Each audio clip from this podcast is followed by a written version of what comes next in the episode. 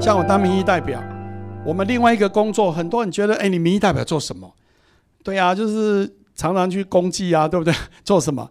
我不止啊，我们还可以问政，还可以服务，还可以把它当公益平台做。哎，你可以做的事情就很多啊，对不对？你可以常常让很多人有信心啊，你可以去鼓励很多人，你可以把好的经验跟很多人分享，你就会发现，哎，事实上我们的角色就可以很多样。那重点是你愿不愿意做，啊？对不对？你有的人就把它限缩，那你永远都做不大。你怎么可能把它做得更好？你的脑袋都要这样想。所以比较利益的部分，就是希望每一个朋友，你要常常去想，包括你在花钱也一样，怎么让它效益更高？对不对？几杯杯开几要，哎，你吃一顿饭花多少钱？哎，那个都可以算的。对不对？然后你买一部车也一样啊，你要买什么车？那哪一个车适合你？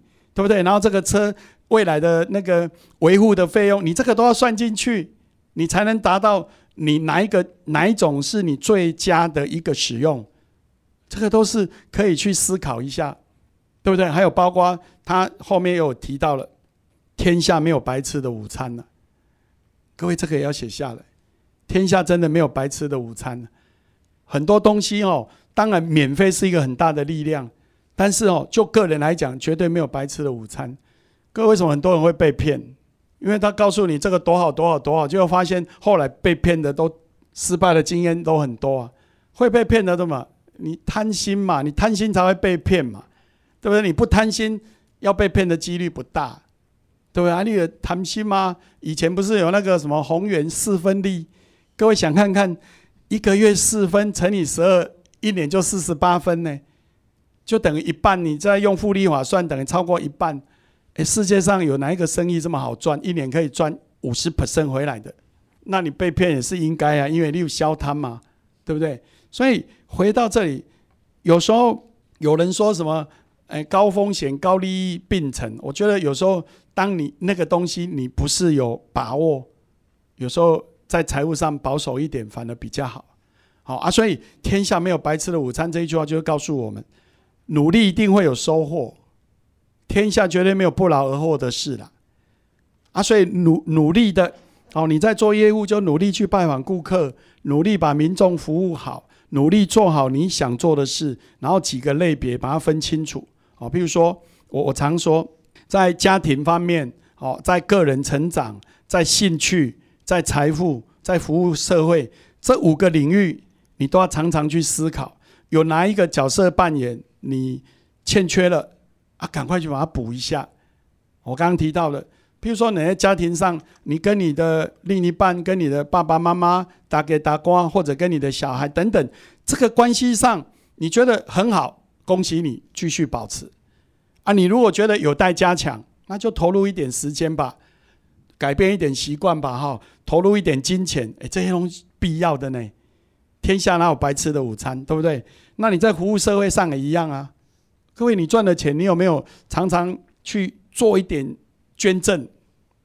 哦，很多啊，新路啊，伊甸啊，我们很多太多公益团体需要大家的支持啊。我们不是鼓励大家捐很多，就是要参与，要参与。那你参与越多。你的学习的可能就会越多啊！我是觉得这样，就是说，我我老机会啊，有时候都是缘分啊，刚好人家来找啊，我们做得到，我们就给他帮忙一下啊。你会发现，因为你参与了，你的人生也跟着改变，人生也会跟着改变。好，包括刚刚提到社会服务的部分，那包括当然个人的财富也一样啊。各位要要面对问题，未来的你。可能也会退休，那你退休以后，你退休生活怎么怎么去经营？诶，这个也是要及早准备呢。好，我比如说未来万一你退休以后需要好更多的金钱的时候，那你现在如果没有及早准备，该买的保险有没有买，对不对？该储备的的那个的金额有没有到一个程度？一个人如果七十几岁哈啊，很缺钱，这也是很麻烦的一件事呢。对不对？那你的生活品质要顾好，也大概也很难。然后再来，你有很有钱以后，钱怎么花也很重要。真的，钱钱怎么花很重要。美国有两个很经典的案例啊，一个是什么？两个人都是他的先生走了，然后 A 哈这个 A A 太太哈，他是怎么做？他看他儿子女儿都很孝顺啊，不错。然后他就跟他儿子女儿说：“好，你爸爸留给我多少钱？我只留一点点，我其他都分给你们。然后遗产就分出去了，所以他身上只剩一点点钱。第一年、第二年会来，第三年、第四年就越越来越少，最后就几乎没有来，要见到人很困难。哦，这是 A 哈。然后 B 是什么？他说啊，呃，我现在手上有多少钱？然后以后你们来看我，每次可以领多少钱？然后我常常会请你们吃饭，来的都是我付。好，然后接着，最后我死的时候，在我旁边的哈就可以分到我应该他可以分到的。所以哦，常常保持哦，有事没事这些人都会来，啊就会来。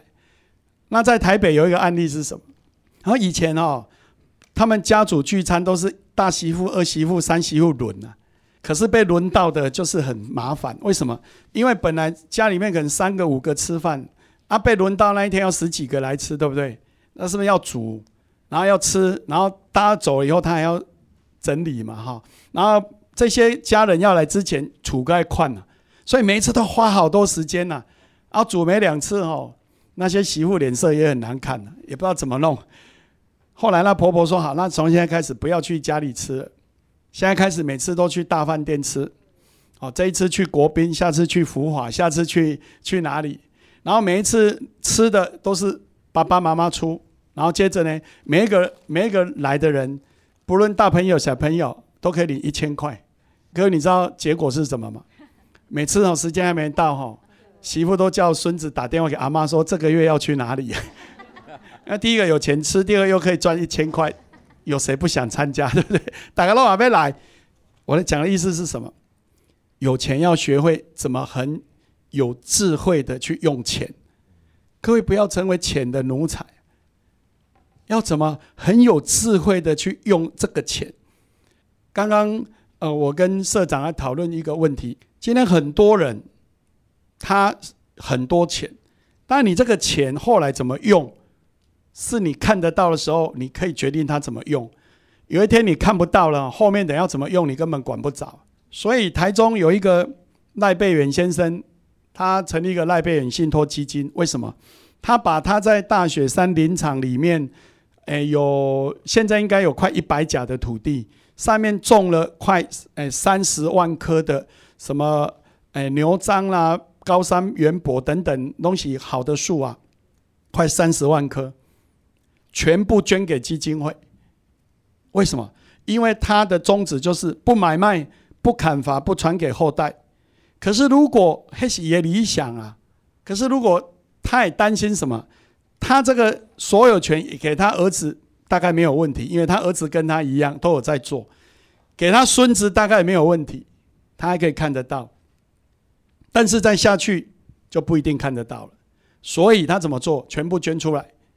捐给那个信托基金，未来的人只有什么？哎，领那个董监事酬劳啊，就这样子而已啊！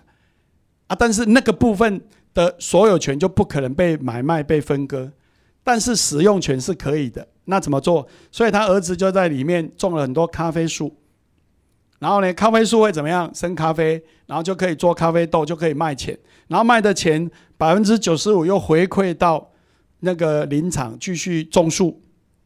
因为树还没有种完，那永远都种不完了，啊，就形成一个循环。